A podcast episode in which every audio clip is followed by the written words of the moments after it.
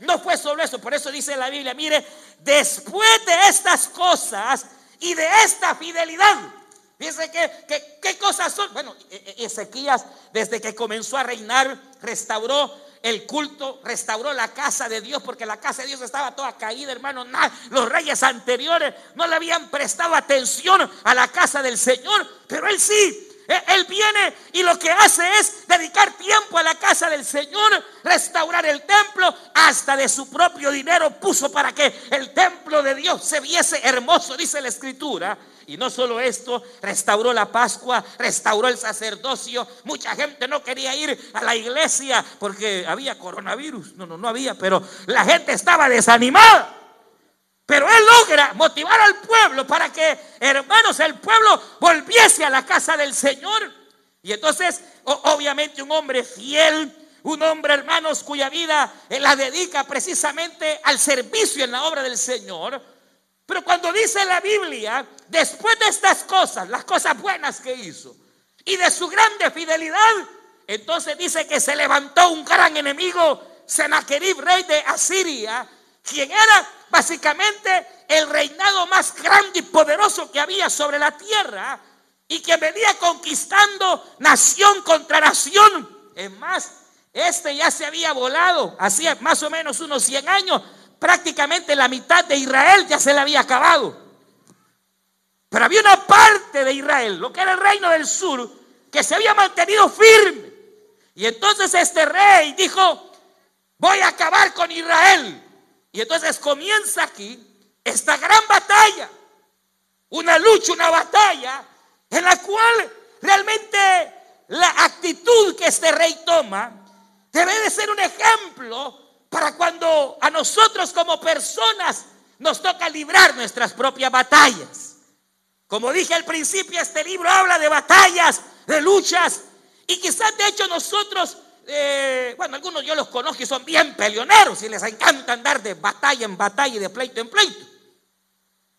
Pero probablemente no, no, no enfrentemos batallas físicas, pero tenemos batallas, las tenemos de carácter espiritual.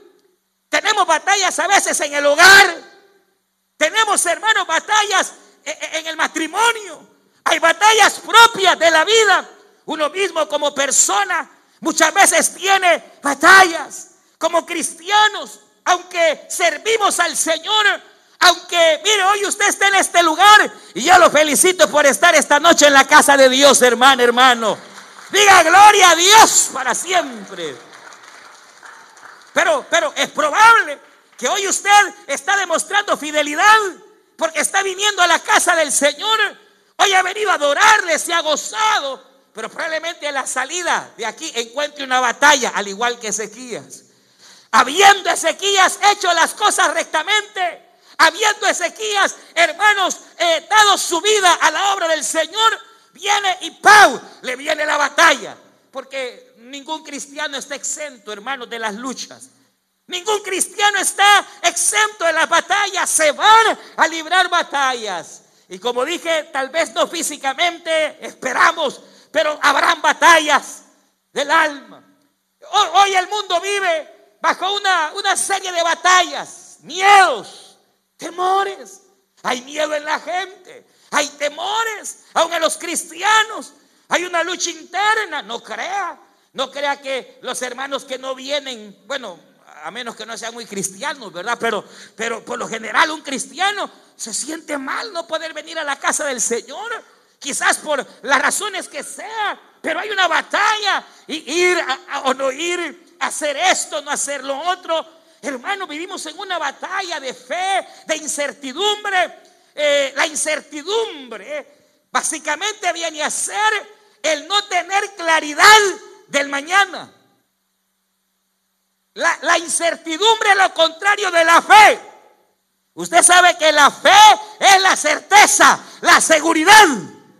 Aleluya. ¿De qué? ¿De qué? ¿De qué? ¿De qué? De que las cosas que no vemos están y son por la palabra de Dios. Es pues la fe, la certeza de lo que esperamos en Dios. Es fe la seguridad que aunque no vemos al Señor, Sabemos que su palabra dice que donde dos o tres están congregados, el Señor hoy está en medio de ellos. Fe es seguridad.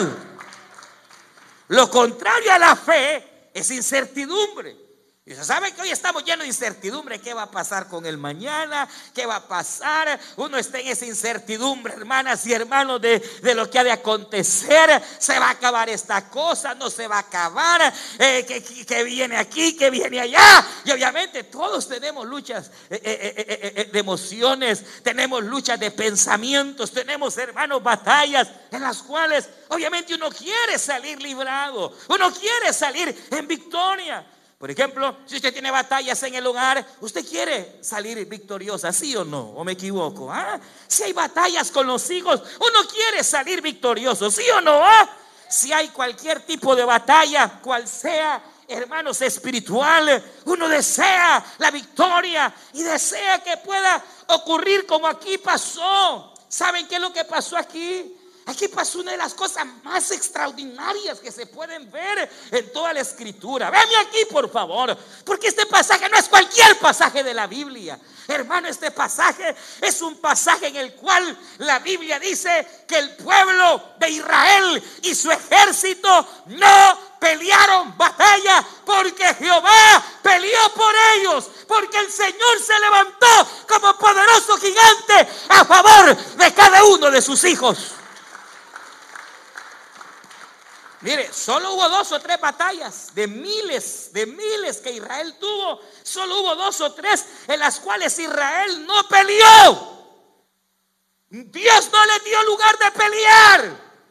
Porque el día que iban a la batalla, ya Dios había peleado por ellos. Aleluya. Y Jehová, hermanos, había enviado en este, en este preciso pasaje, lo que ocurre es que el rey de Asiria llega con todo su ejército, miles de millones de soldados, y lo que hacen es sitiar a Israel. Y entonces sitiares que ponen todo el ejército alrededor de todo Israel. Y entonces se preparan para la batalla. ¿Y saben qué pasó? ¿Saben qué ocurrió? Mire acá que el Señor envió espíritu de rumor y espíritu de temor sobre el pueblo asirio. Y entre ellos mismos se terminaron matando. Y entre ellos mismos oían y decían, ay viene Israel. Y no era Israel, era el Dios de Israel confundiendo a los enemigos. Era Jehová que se había levantado a pelear contra, su, contra hermanos, el pueblo que estaba amedrentando a su pueblo. Eso es interesante. Porque Imagínense cuando dice Ezequías esta expresión, no teman, porque aunque ellos son mucho más, somos nosotros, aleluya. ¿Y por qué? Si, si, este ejército enemigo los duplicaba, los triplicaba, pero ¿por qué Ezequías decía, nosotros somos más? Ah, porque ellos confían en carros y en caballos, mas nosotros confiamos en Jehová, nuestro Dios, y Él peleará. Y ese es el punto, hermana, hermana, hermano, amigo, esta, esta noche. Allá arriba cuando dice, mire, Jehová peleará por ustedes. Porque es que a veces el Señor no pelea por nosotros. Porque es que a veces en las batallas, hermano, las perdemos. Porque es que a veces no se logra recuperar el hogar. Porque es que a veces no se logra ganar aquella batalla y salir y saborear la victoria. Porque es que a veces caemos en derrotas. Y porque en las luchas internas que hay no prevalece la fe, sino que a veces lo que prevalece es la ansiedad, el temor. ¿Por qué? ¿Cómo lograr que Dios se levante y pelee por ti? ¿Cómo lograr que Dios se levante y pelee por tu hogar? ¿Cómo lograr que Dios se levante y pelee por tus hijos? ¿Cómo lograr que Dios se levante y pelee por la nación? ¿Cómo hacer que Dios se levante y pelee por las situaciones y en donde en medio de la turbación el creyente de verdad sienta paz y sienta seguridad? Yo le pregunto esta noche, ¿cuántos quisieran que Dios pelee sus batallas? No todos, ¿verdad? Pero ¿Cuántos quisieran que Dios pelee sus batallas? Ah? Usted quiere que Dios pelee sus batallas. Porque eh, en toda batalla, en toda lucha, obviamente eh, está la parte que uno pone. Pero si Dios, hermanos, no pelea, la Biblia misma dice que es en vano. El que vela la guardia, si Jehová no vela. En vano es edificar la casa si Jehová no edifica. Eso es como lograr. Y aquí, hermanos, me llama la atención porque en estos capítulos, en estos versos, encontramos varios detalles que nos sirven de ejemplo para que así como aquí Dios peleó por Israel, así Dios pelee en nuestras batallas. E, es que saben cómo es esto. Quizás, mire, oiga bien, vea, aquí pues, mire, quizás este es uno de los pasajes en donde se demuestra y se evidencia la verdadera fe. Probablemente en este pasaje es uno de los pasajes donde se evidencia cómo funciona la verdadera fe. Porque si yo le pregunto a usted, ¿cuántos tenemos fe? ¿Verdad que tenemos fe? Yo sé que usted tiene fe, yo sé que usted tiene fe. ¿Tenemos fe? ¿Sí o no? Ah, no tiene. Pues bienvenido. Ah, mire, si no tiene, bienvenido. Porque la Biblia dice que la fe viene por el oír y el escuchar la palabra viva del Señor. Así que bienvenido en esta hora. Pero le pregunto, mire, mire qué tremendo es esto. Porque aquí se ve la fe en una manera tan maravillosa que debe de ser un ejemplo. Lo primero, primer punto. Cuando viene aquel rey, la Biblia dice que Ezequías tomó consejo. Porque en toda batalla, en todas luchas que tenemos, la victoria o el fracaso dependerá de quién primeramente te aconseja.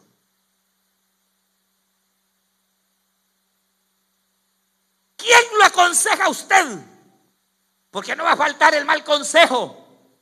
No, hombre, desquitate, igual, la misma, con la misma moneda, pagarle. Así como te hizo hacerle. No faltará, ve aquí, no faltará. Desde ahí la batalla va perdida. Mire que la manera en que usted va a lograr que su hijo eh, vuelva es esto y esto y esto. Pero si no es el consejo correcto. Primer punto, ¿quién te aconseja? Ezequías buscó consejo de los sabios de Israel. Personas entendidas en la palabra de Dios. Personas que temían al Señor. No corría al compadre ni a la comadre que ni conocen ni temen a Jehová. Y cuando busca consejo, viene lo segundo. Entre todos le dice lo primero que tenemos que hacer. Oiga bien, es cerrar las fuentes de las aguas que entran a Israel. Mira esto. Lo que tienes que hacer es cerrar las fuentes de las aguas que entran a Israel. Porque obviamente al haber sitiado Toda fuente de agua que entraba a Israel podía traer veneno. El rey de Siria podía ganar y envenenar a todos. Y entonces lo que hace Ezequías es cerrar, porque él mismo había, eh, se había inventado cómo traer agua del río Jordán y de otros ríos. Y había hecho canales para que no faltase agua en la casa de Dios ni en el pueblo. Y lo primero que le dicen, si no cierras esas fuentes de agua, por ahí puede entrar veneno y puede entrar muerte. Y es que, mire hermana, para nosotros, hermano, esta es una figura. ¿Quieres que Dios pelee tus batallas? Tienes que cerrar ciertas fuentes. Que hemos abierto el pecado.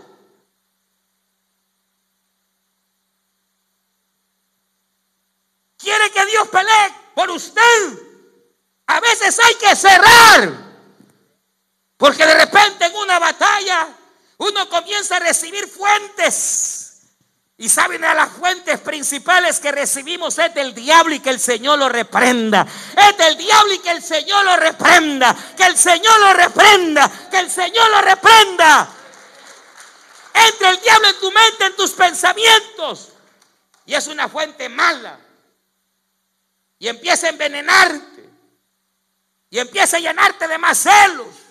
Y empieza a llenarte de envidia. Empieza a llenarte de cuanta basura porque Él es el Padre de toda mentira y que el Señor lo reprenda. Para ganar las batallas de Dios hay que cerrarle la puerta al diablo, hermano. Hay que cerrarle la puerta al diablo, hermana. Hay que cerrar toda fuente que no es la fuente de agua viva que es Jesucristo. Debes de cerrar toda fuente en tu casa. Que no sea la fuente de agua viva. Jeremías dijo estas palabras, porque dos males ha hecho mi pueblo. Me dejaron a mi fuente de agua viva, capítulo 2 de Jeremías, y cavaron para sí cisternas rotas.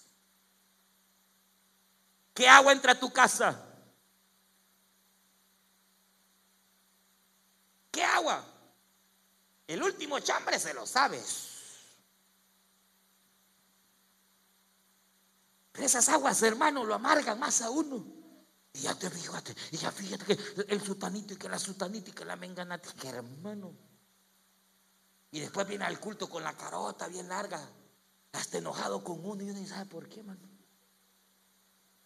No, aquí allá, los de los otros cultos, ustedes son calidad. Hermano, lo que hizo Ezequías es extraordinario. Él buscó consejo y en segundo lugar, cerró toda puerta al enemigo. La Biblia dice, hermanas y hermanos, no deis lugar al diablo. Nunca ganarás la batalla si le estás dando lugar al diablo. Nunca ganará la batalla si le estás dando lugar al diablo. Y usted me dirá, pero ¿cómo le...? Eh, bueno, la Biblia dice, por ejemplo, que no hay que estar airado. Airados, pero no pequéis, dice la Biblia. No deis lugar al diablo, por ejemplo. Hay que aprender a perdonar. Hay que, hermano, aprender a cerrar toda puerta del enemigo. Porque lo contrario, nuestras batallas estarán perdidas. Hermano, la Biblia dice que cerraron toda fuente que podía envenenar, que podía dañar. Eso implica, mire, ¿sabe qué implica? Amistades. Que lo envenenan a uno.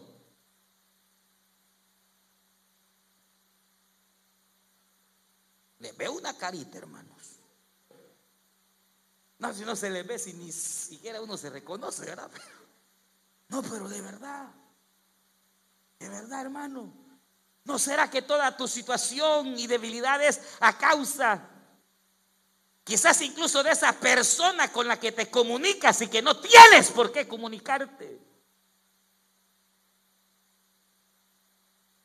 ¿No será, hermano, que la situación en la que estás es debido a que estás eh, recibiendo fuentes que no deberías de recibir? Y mientras no cierres esa puerta, mi amada, mi amado, Jehová no va a pelear por ti. Y eso no lo puede hacer ni tu mujer, ni el pastor, ni el líder. Eso es personal, personal. Eres tú el que decide cerrar las puertas al diablo. Eres tú el que decide ya no dar lugar al diablo.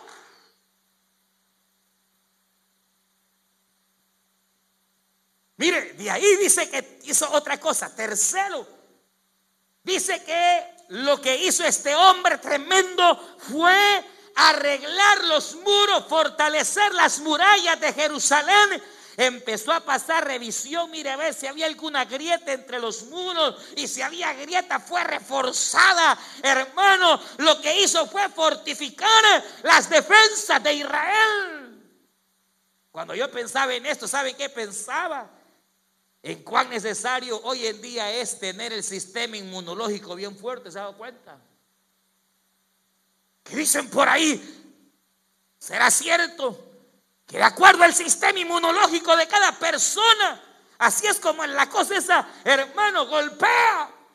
Que si el sistema inmunológico es fuerte, entonces esa cuestión no golpea tanto, pero que si el sistema inmunológico es débil, se lo lleva a la trampa uno, hermano. Yo le pregunto cómo está su sistema inmunológico. Y no me refiero al físico, al espiritual. Porque así como hay un sistema inmunológico, hermano, hermano, que nos defiende de los organismos vivos que dañan. Así todos tenemos un sistema inmunológico interno espiritual que también si es fuerte, entonces serás fuerte. Si está, hermano, reforzado como Ezequías, entonces tu vida estará fuerte. Porque mire, de acuerdo a ese sistema inmunológico, un creyente que lo tiene bien fuerte, le puede venir la tentación que sea. ¿Por qué cree que hoy andan, eh, hermanos andan caídos? Porque eh, eh, en esta situación que ha habido de dejar incluso de congregarse, ni se conectan los bárbaros, hermanos. Y Dios bendiga a los que están conectados, aleluya, en mi esperanza viva.com. Diga, gloria a Dios. Pero en esta situación, muchos hermanos que al final de hace cuatro meses estaban con un sistema bien fuerte, hoy necesitan aire, oxígeno, porque el sistema inmunológico se debilitó. ¿Y cómo yo puedo tener un sistema inmunológico fuerte? Bueno, la Biblia dice en Efesios capítulo 6, por lo demás, hermano, diga conmigo, por lo demás por lo demás, hermanos míos, fortaleceos en el Señor Jesucristo y en el poder de su fuerza. Y a su nombre. El cristiano que tiene fuerte su sistema inmunológico es aquel que está bien pegado a Cristo, hermano. Pero algunos parecen chiribisquitos de esos hermanos que no oran, no leen la Biblia, lea la Biblia, hoy hasta en el teléfono está, hermano, no es pecado leerla en el teléfono, pero léala. Si usted, hermano, hermano, mantiene su comunión con el Señor, usted estará fuerte y venga la batalla que venga, venga la batalla que tengas que pelear, la victoria estará garantizada en Cristo Jesús porque la Biblia dice que aquel que le busca le halla, aquel que le busca le encuentra.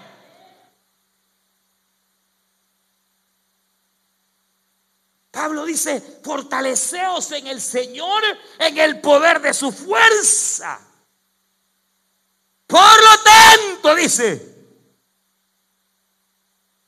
poneos la armadura de Dios con la cual estaréis firmes, para que cuando venga el día malo saldréis victoriosos. Diga gloria a Dios, hermano.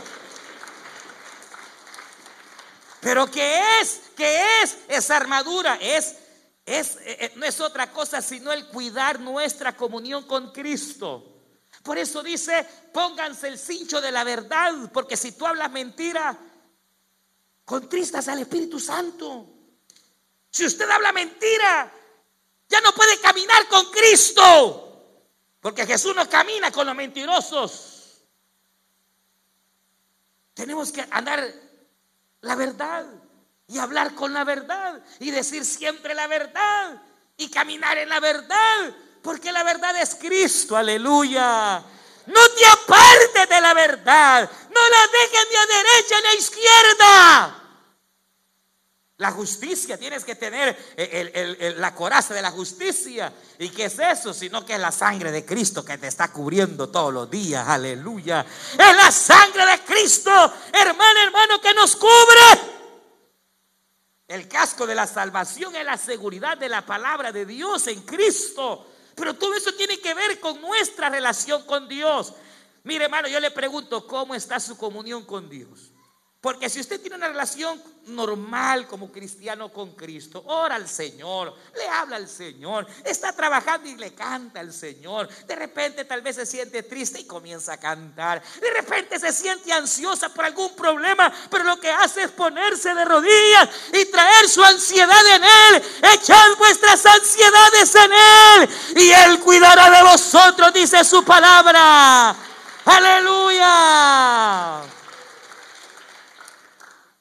Mire que es tremendo porque primero buscó el buen consejo, segundo cerró toda puerta al pecado. Tercero, lo que hace Ezequías es fortalecer, hermanos, oiga bien, los muros, que en nuestro caso representa el reforzar nuestra comunión con Dios, con Cristo. Y entonces viene lo otro, ve acá, ve acá, que realmente es algo interesantísimo, es algo increíble, hermano. Porque viene, viene este Ezequías y empieza a armar al ejército. Empieza a afilar la espada. Reorganiza su ejército. Hermano, empiezan a limpiar todas las armas. Empieza a poner los cañones. Aleluya, no habían, pero ya lo están inventando. Hermano, empieza este hombre, mire, mire, eh, empieza a prepararse como que se iba a ir a la batalla. Y entonces manda a llamar al profeta Isaías. Y mire esto, se van a meter a la casa de Dios. Se humilla delante de Dios. Rasga su vida delante de Dios. Y entonces viene palabra de Jehová y dice, así dice Jehová, no temas. Porque esta batalla es mía. Dile al pueblo que no teman. Yo voy a pelear contra ellos y enviaré espíritu de temor sobre tus enemigos. Pero fíjense que aquí hay algo precioso, mire qué tremendo, porque esa es la verdadera fe.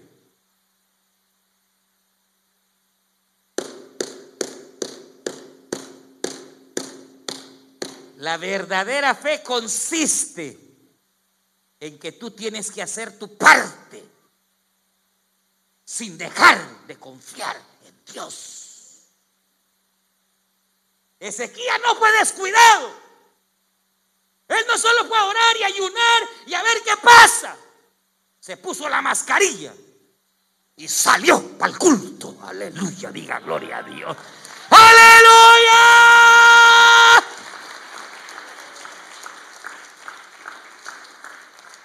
Se cubría la sangre de Cristo, pero también usó la gel sanitaria. ¿Cómo la ve? ¿Qué hombre? Esa es la fe, hermano. El que usted tiene una mascarilla no es falta de fe. Esa es ignorancia para los que dicen, uy, con mascarilla, qué falto de fe. No, es que la fe que Dios honra es aquella que lleva acción. El temor te frena, el temor te detiene, pero nosotros no nos detenemos, nosotros seguimos adelante en el nombre de Jesús, confiando en su poder.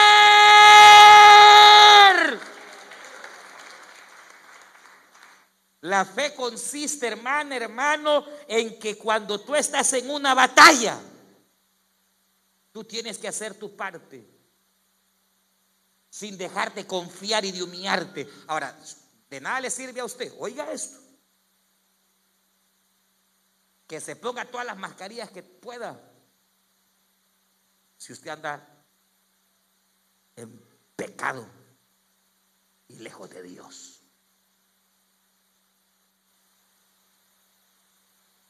Porque por más mascarilla que se ponga, al fin y al cabo lo más importante es estar en paz con Dios y estar reconciliados con el Señor.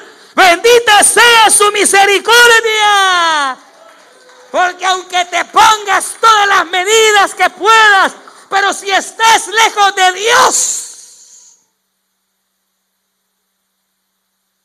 Pero qué lindo es hacer como Ezequías. Venir a la casa de Dios, buscar de Él, reconciliarse con el Señor, humillarse delante de su presencia, sin dejar de afilar la espada. ¿Qué quiere decir, hermano? Lo que quiero decir es que aquí hubo un cambio de estrategia. Y muchas de nuestras batallas nunca las ganaremos a menos que cambies de estrategia. Dios va a pelear por ti. Usted ya dijo, ¿verdad? Que usted quiere. ¿Cuántos quieren que Dios pelee por ustedes? ¿Quiere que Dios pelee sus batallas? Ah, pero usted está dispuesto a hacer su parte. ¿Y qué es hacer mi parte, hermano? Depende de la batalla que sea. Si la batalla es contra tu marido, contra tu mujer, y ya no hayas que hacer, entonces cambia de estrategia. No de marido ni de mujer, de estrategia.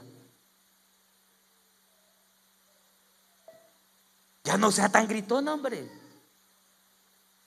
Ya no sea tan ofensivo, varón. Aprenda a ser atento. Siente que está perdiendo la batalla con sus hijos. Cambie. porque si hasta ahora la manera en que usted ha sido con él o con ella no ha funcionado, entonces cambie. Pídale sabiduría a Dios y Él le va a dar sabiduría.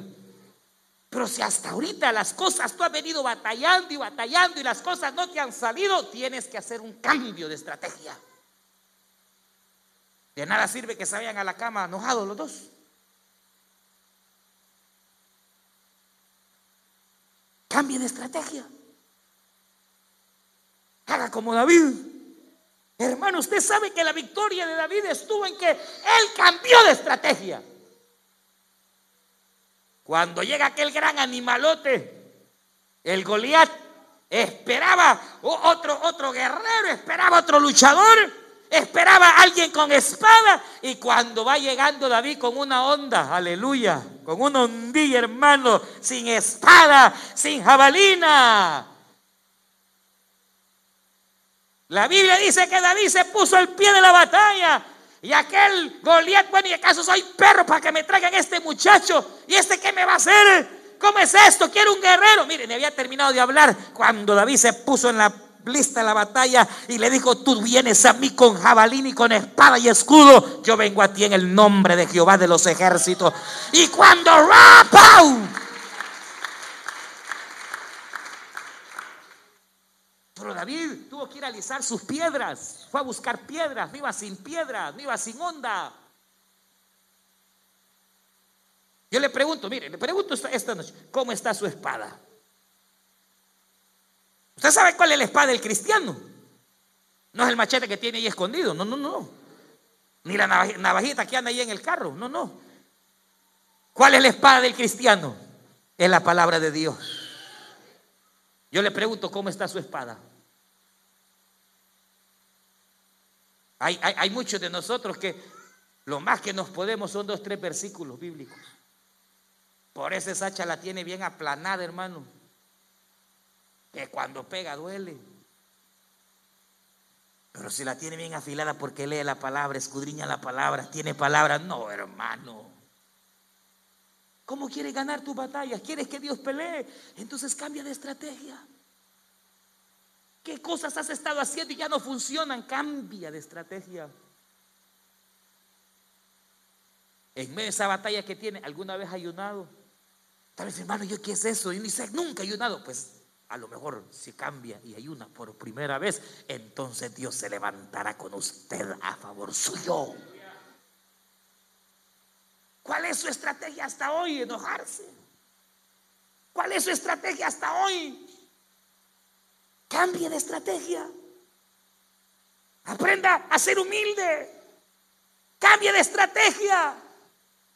En lugar de ponerse de pe pa y con la hermana que se yo y que se ponen hermano, mejor cante alabanzas al Señor, mejor adore al Señor, mejor aguántese.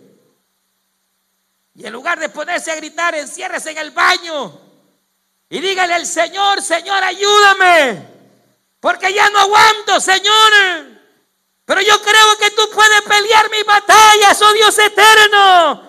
Haga como Ezequías, que se fue y se humilló y rasgó su corazón delante de Dios. Y entonces Dios se levantó y favoreció al rey y vino grande victoria. Pero si usted sigue con sus mismos caprichos y que si no me habla, él no le hablo. Y ahí están ya, ¿cuánto llevan? Ni juntos están durmiendo. No, hermano. ¿Quiere que Dios pelee por usted? Busque consejo. Ciérrele toda puerta al diablo. Fortifique sus muros. Ya no camine lejos de Cristo, ande cerca al Señor. Y por último, cambia de estrategia. Ve esto, termino. Pero si no me ven, no termino y sigo predicando. Véame aquí, pues, mire. Un gran ministro de Inglaterra, de las épocas pasadas, en el hecho de su muerte, escribió esto. Cuando estaba delante de sus hijos, a punto de morir, él dijo esto. Cuando yo comencé mi ministerio, soñaba con ganar el mundo y cambiarlo para Cristo. Pero a medida que comencé mi ministerio me di cuenta que cambiar el mundo era imposible. Entonces dije, no puedo cambiar el mundo, pero voy a cambiar mi nación. Y luché y luché, mas vi que cambiar mi nación era casi imposible. Entonces dijo, bueno, al menos voy a cambiar mi ciudad, la voy a ganar para Cristo y cambio mi ciudad.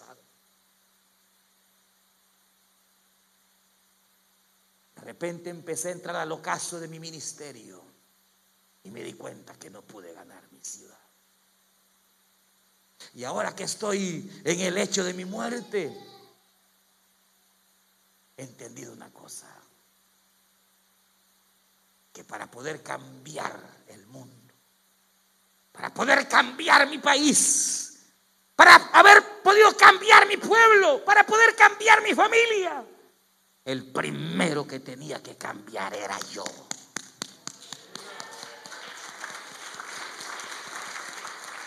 Y tal vez, habiendo cambiado yo mi carácter, mi manera de ser, hubiese podido cambiar a mis hijos. Y tal vez pudiendo cambiar mis hijos, ellos hubieran podido cambiar a muchos de la ciudad.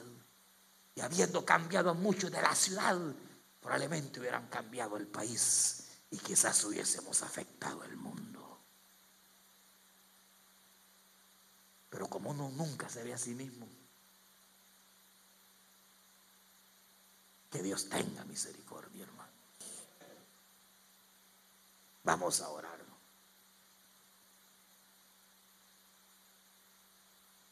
puestos en pie.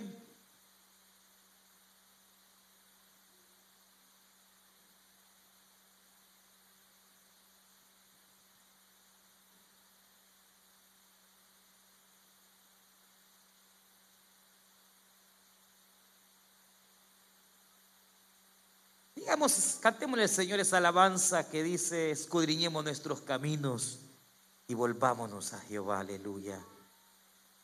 Levante sus manos. Digámosle al Señor, escudriñemos nuestros caminos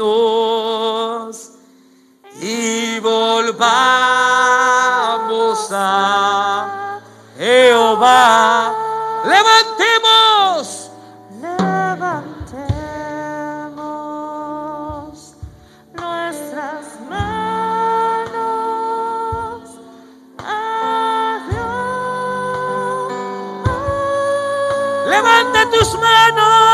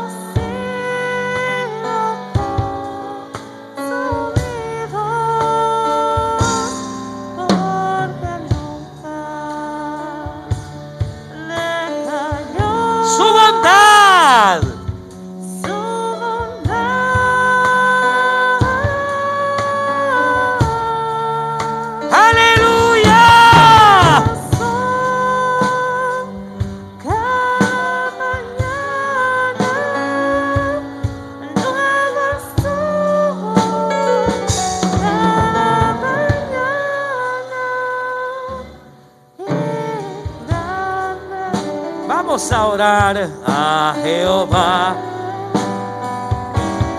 Padre nuestro que estás en los cielos, te damos gracias por tu palabra.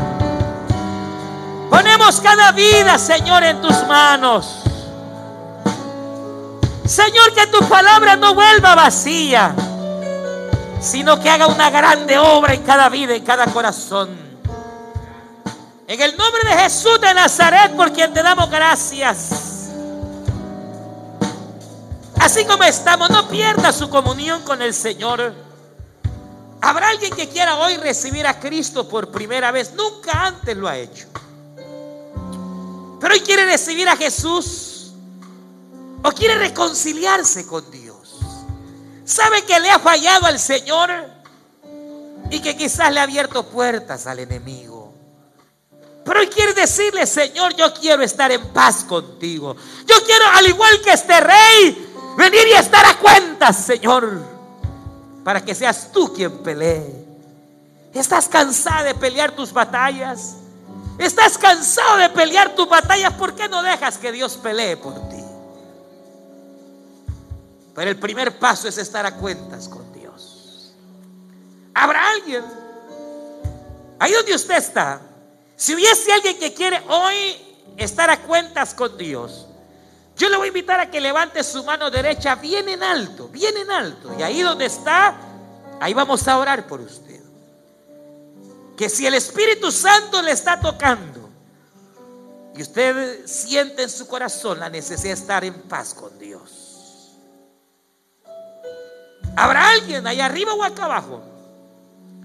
Le voy a invitar que levante su mano bien en alto si quiere hoy estar a cuentas con Dios. Y ahí donde usted está, ahí vamos a llegar a orar por usted. ¿Habrá alguien que siente la necesidad de estar a cuentas con Dios?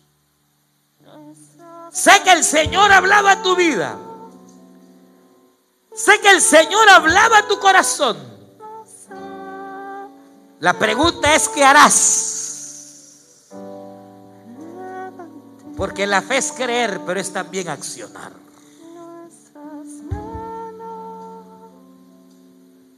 ¿Habrá alguien?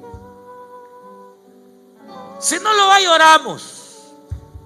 Pero si hubiese alguien ahí, levante su mano derecha bien en alto, en señal de que hoy se reconcilia con Dios. Que hoy está cuentas con Dios. Oramos al Señor y le decimos, buen Dios y Padre nuestro que estás en los cielos, te damos gracias. Pues tú nos permites venir delante de tu presencia, Señor. Y poner, Señor, este pueblo en tus manos. En el nombre de Jesús de Nazaret. Así como estamos, no pierda su comunión. Queremos orar por la vida de mi hermano Oscar Villatoro, quien está de manteles largos este día. Venga, siervo, vamos a orar por usted. Eh, no sé si hubiese alguien más que esté de manteles largos. El hermano me, me pedía que pudiéramos orar por él. Así que vamos a orar por él, hermanas, hermanos. Si viviese alguien más, pues venga aquí al púlpito y vamos a, a orar. Y vamos a orar para que Dios bendiga a él, su esposa, sus hijos. Que toda bendición venga de parte del cielo, hermano. Levantemos nuestra mano derecha y vamos a decir al Señor, buen Dios y Padre nuestro que estás en los cielos, te damos gracias. Señor, por la vida de tu siervo, Dios amado. En el nombre de Jesús de Nazaret, te damos gracias por un año más de vida que tú le concedes. Señor, te rogamos que toda buena dádiva, todo perfecto, venga sobre la vida de tu siervo, Señor. Que si tú no vienes más años de vida puedas darle. Dale salud, guárdale. Ponemos a su esposa en tus manos, sus hijos, Señor. Bendice esta familia en el nombre de Jesús de Nazaret. Oh Dios, que tu mano bendita se extienda a derecha e izquierda, Padre eterno, en el nombre de Jesús sobre su vida. Y que cada anhelo de su corazón, Señor, pueda encontrar en ti, Dios eterno, la victoria. En el nombre de Cristo Jesús de Nazaret, en tus manos encomendamos su vida y su familia. Y te damos gracias, Señor. Cúbrelo en el nombre de Jesús de Nazaret. Gracias, Cristo. Gracias, Dios eterno. Dale cada día más sabiduría. Llénalo más de ti, Señor en el nombre de Cristo Jesús de Nazaret. Y bendice a tu pueblo. Y si hubiese algún otro cumpleañero, también bendícelo, Padre, en el nombre de Jesús de Nazaret. Gracias, Cristo. Gracias, Dios eterno. Levante su mano derecha y diga conmigo, Jehová, te bendiga y te guarde.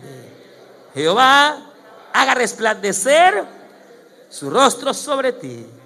Jehová, alce sobre ti su mano ponga en ti paz y tenga de ti misericordia. Que Jehová te bendiga. Que Jehová te guarde todos los días de su vida. Que Dios bendiga mi hermano. Y Dios le bendiga a todos, pueblo del Señor. Adelante. Recuerde, el próximo viernes hay Santa Cena. Amén. Así que no se vaya a perder ese culto de bendición. Y bienvenida Mana Magali su familia. Gloria al Señor. Mana Gloria. Aleluya. Bienvenidos. Bienvenidos todos. Hermana Judith, su familia también. Todos. Bienvenidos. Mano Martín, bienvenidos con toda su familia. Aleluya también, ¿verdad? A todos, hermanos.